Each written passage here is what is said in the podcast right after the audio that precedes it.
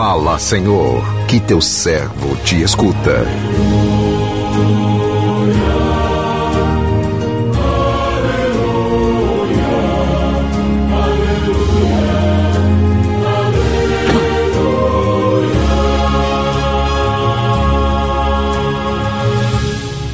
O Senhor esteja convosco, Ele está no meio de nós.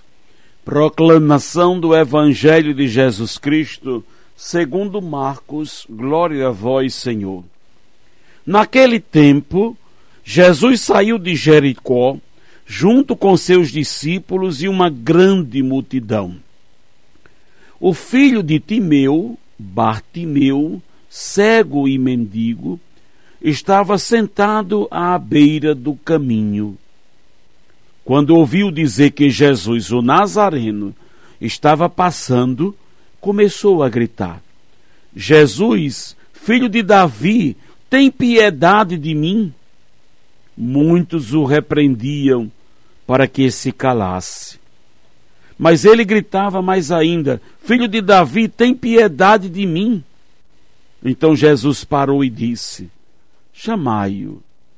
Eles o chamaram e disseram: Coragem, levanta-te, Jesus te chama.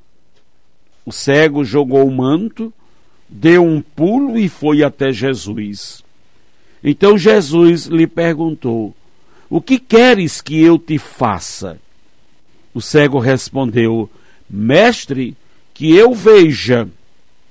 Jesus disse: Vai, a tua fé te curou.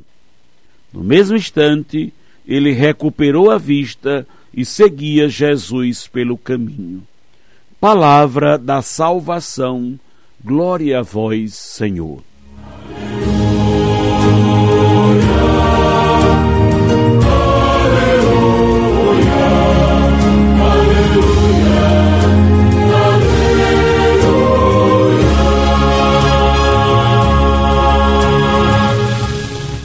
coragem, levanta-te, Jesus te chama. Meu irmão, minha irmã, nesta cultura do aceleramento em que vivemos, nem sempre olhamos à nossa volta. Estamos sempre focados em nossas metas e nessas metas o outro sequer existe.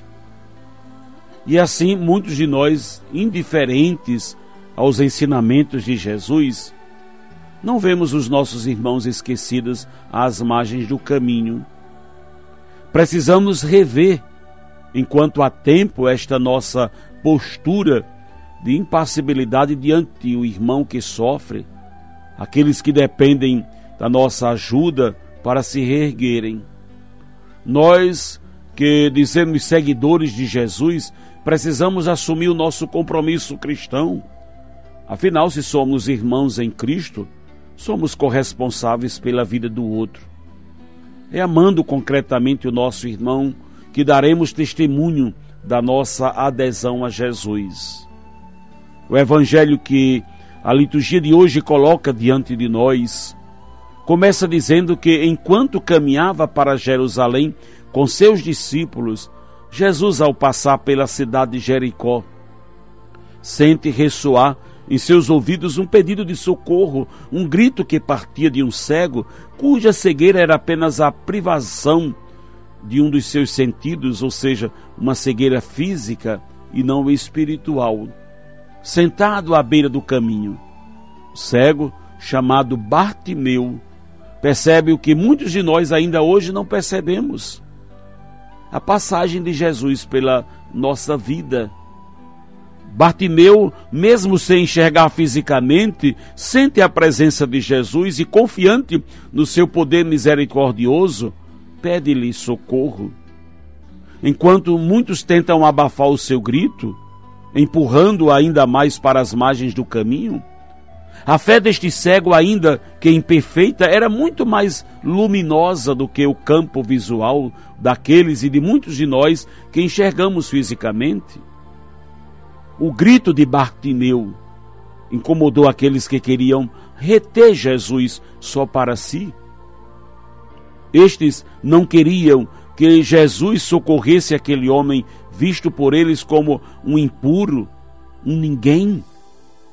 Mas quanto mais eles estavam, ah, eles tentavam abafar o seu grito, mais alto o cego gritava: Filho de Davi, tem piedade de mim. Este grito de fé chegou ao coração de Jesus. Compadecido, Jesus disse aos que o cercava: Chamai-o. As mesmas pessoas que tentavam abafar o seu grito, agora, mediante a uma ordem de Jesus, o encorajam. Coragem, levanta-te, porque Jesus está chamando você. Movido pela fé, Bartimeu larga tudo, isto é, o único bem que possuía, um manto, e vai ao encontro de Jesus.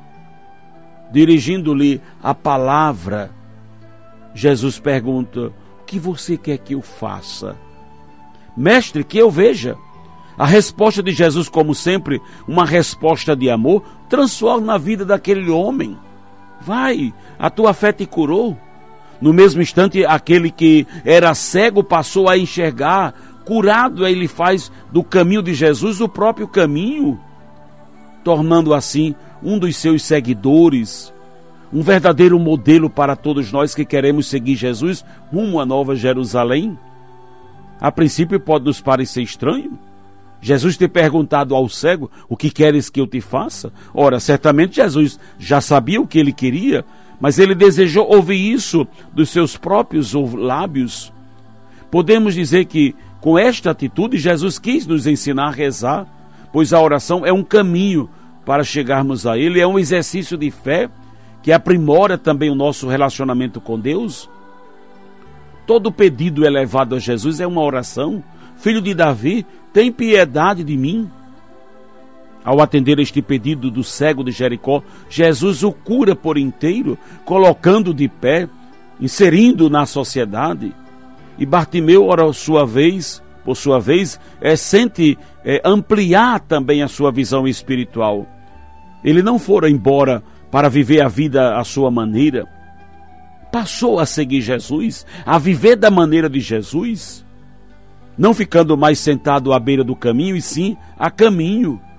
Por onde Jesus passava, ele atraía multidões, as pessoas gostavam de ouvi-lo, de buscar nele a cura dos seus males, mas nem todos eram curados, muitos ainda não tinham uma fé consistente, madura, que tocasse o coração de Jesus como a fé de Bartimeu. Vai, a tua fé te curou.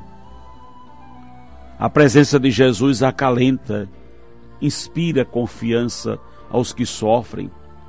E mesmo em meio ao barulho ensurdecedor deste mundo, ele escuta o grito destes irmãos e nos convoca a sermos presença vivificadora dele na vida destes sofredores.